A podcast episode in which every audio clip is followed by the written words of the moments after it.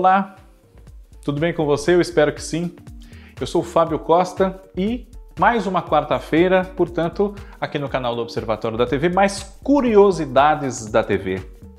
Canal do Observatório da TV, no qual eu peço sempre que você se inscreva se não tiver se inscrito ainda, tá bom? Já são mais de 28 mil inscritos. Muito obrigado a todos vocês. E além de se inscrever, ativem as notificações, tá bom? Assim, todos os nossos vídeos, nossos vídeos aqui feitos por apaixonados por televisão, por novela, enfim. Além de mim, temos o Cristiano Blota, Kaká Novelas, Cadu Safner, João Márcio, enfim, né? Um, você não perde nenhum deles se ativar no sininho as notificações, tá bom? Nesta semana, aproveitando o gancho ainda da chegada de Rock Santeiro ao Globo Play, que aconteceu na semana passada, não é? Nós vamos falar aqui nas curiosidades da TV sobre novelas que sofreram censura. E na história da nossa televisão, eu digo a você desde já, né? caso você não saiba ou não se lembre mais, muitas novelas foram censuradas. Muitas, em maior ou menor grau. E quando eu digo censuradas, não é só com a proibição de irem ao ar quando já iniciadas as suas gravações, que foi o caso de Rock Santeiro, né? em 1975. Mas, de, e também de Umarajá, que foi embargada pelo presidente Fernando Collor de Mello em 1993, de Despedida de Casado em 1977, né?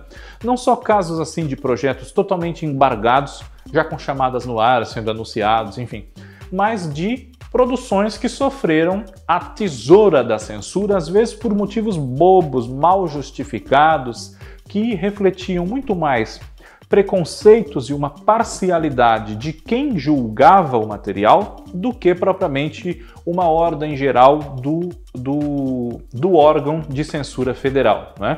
Não havia muita, muita coerência entre as decisões.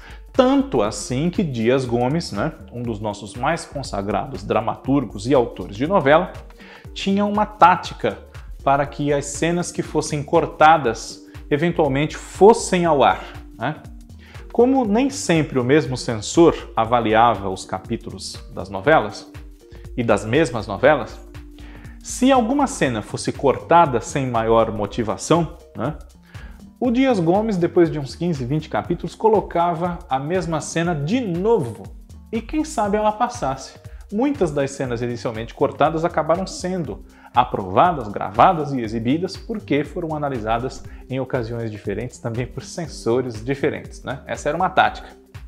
E lidando com um tipo de censura do governo e às vezes também com uma censura interna das emissoras, os novelistas também tinham que usar de artimanhas para contar o que eles queriam contar, dizer o que eles queriam dizer. E isso fez com que nós tivéssemos novelas muito elaboradas né? na sua narrativa, na sua estrutura, porque havia uma intenção por trás daquilo, que era driblar a censura. Né? Às vezes, sem tocar em ferida nenhuma, mas que, repito, para os censores eram temas delicados. Claro que o chamado amor livre era um grande problema, né? Casais não casados que tinham relacionamentos amorosos, né? Sexo, muito claramente nas novelas, então nem pensar. Né? Mas, já que era assim, muitas e muitas novelas, né? Uh, me arrisco a dizer que se não existe registro de uma novela ter sido censurada em alguma coisa, não é porque ela não tenha sido, e sim porque o registro sumiu. Porque a censura atuou muito em cima da televisão, graças à sua audiência cada vez maior, então eles acreditavam que aquilo era uma ferramenta ideológica muito forte, além de uma ferramenta comercial muito eficaz. Né? Pois bem, uh, uma novela de Jeanette Claire, e várias delas, né? ela foi uma autora muito censurada, até porque muito assistida, né? uma novela de Jeanette Claire chamada Duas Vidas, que estreou no finalzinho de 1976, no dia 13 de dezembro, sofreu muito com a ação da censura porque ela tinha um casal que tinha uma diferença de idade, né? Então isso gerava uma celeuma. Era a Sônia Isabel Ribeiro com o Maurício Stepan Nercessian, né? Esse casal gerava uma celeuma e eles se casaram, enfim, mas continuaram tendo alguns problemas ali nos textos para serem aprovados por conta de preconceitos, né? A palavra é essa. E essa mesma novela também sofreu porque é, toda a trama se desencadeia a partir de famílias que vivem juntas na região central do Rio de Janeiro há muitos anos e acabam sendo separadas por causa da obra do metrô que ocorria na cidade naquela época e ia fazer com que algumas casas fossem demolidas, enfim. Né? E é claro que uma obra, além de ter esse aspecto humano, né, as relações humanas, de separar os vizinhos, separar amigos, pessoas que se amam, enfim, ela também tinha repercussões negativas no sentido de barulho, sujeira, né, desordem geral ali das imediações, e isso fazia com que os personagens tivessem que falar dessas coisas. Mas é claro que o metrô do Rio, uma obra predominantemente do governo federal, não podia ser assim criticado a torto e a direito na novela, né? Embora, lembremos, a sinopse falando da obra do metrô na novela havia sido aprovada por esse mesmo governo através do seu serviço de censura, né? Enfim. A autora também sofreu muito com uma novela exibida antes dessa, em 74, Fogo sobre Terra, que tratava da ocupação ou não de uma cidade chamada Divinéia, no Mato Grosso, pelas águas da mudança do curso do rio provocada pela construção de uma usina hidrelétrica, né? de uma barragem, enfim. Na mesma época, o governo federal estava construindo a usina hidrelétrica de Itaipu. Né? E é claro que falar aquilo na novela das oito contra ter gente contra, na novela das oito, uma obra similar àquela, podia dar algum problema e, se não desse problema, incomodava. Né? Então, a autora sofreu muito, muito por essa e por outras motivações para escrever Fogo sobre Terra. Né? Existe uma frase sobre a novela, dita, salvo erro da minha parte, pelo produtor Newton Cupelo, que diz o seguinte: Nós fizemos em Fogo sobre Terra três novelas uma que foi escrita, uma que foi gravada e uma que foi exibida. Né?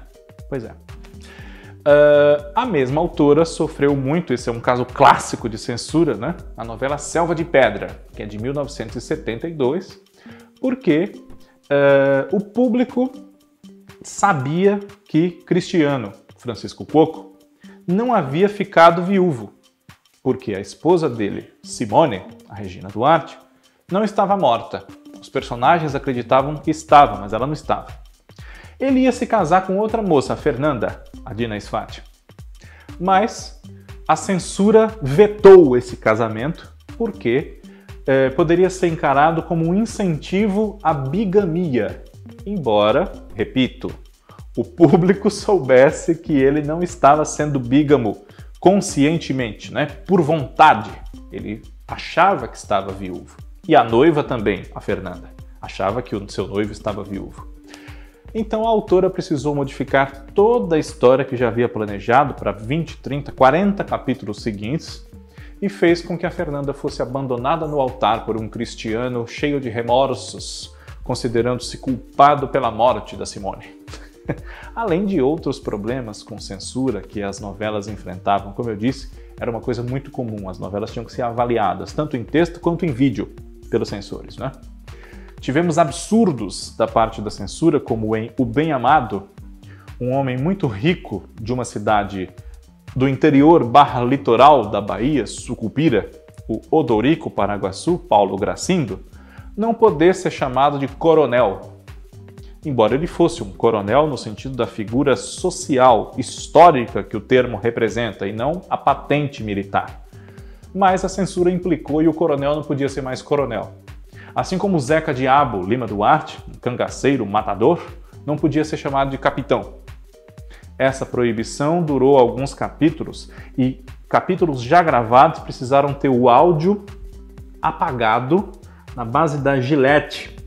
Pois é, existem os registros de que isso teve que ser feito. E depois essa regra caiu, né? Porque a gente vê na novela que eles continuam sendo chamados de capitão e coronel normalmente, né? Um outro absurdo é numa novela que fala sobre escravidão, sobre escravos, e que se chama Escrava Isaura, né? de, de 1976, eles quererem que o autor Gilberto Braga não falasse a palavra escravo. Pois é, a novela se chamava Escrava Isaura. Ela vivia no meio de outros escravos, embora fosse uma menina branca, né, a Lucélia Santos, e a censura não queria que a palavra escravo fosse falada na novela. Eles preferiam que fosse chamado, por exemplo, como peça. Né? Existem cenas da novela, eles se referindo aos escravos como peças, principalmente quando vão comprá-los. Né? Enfim.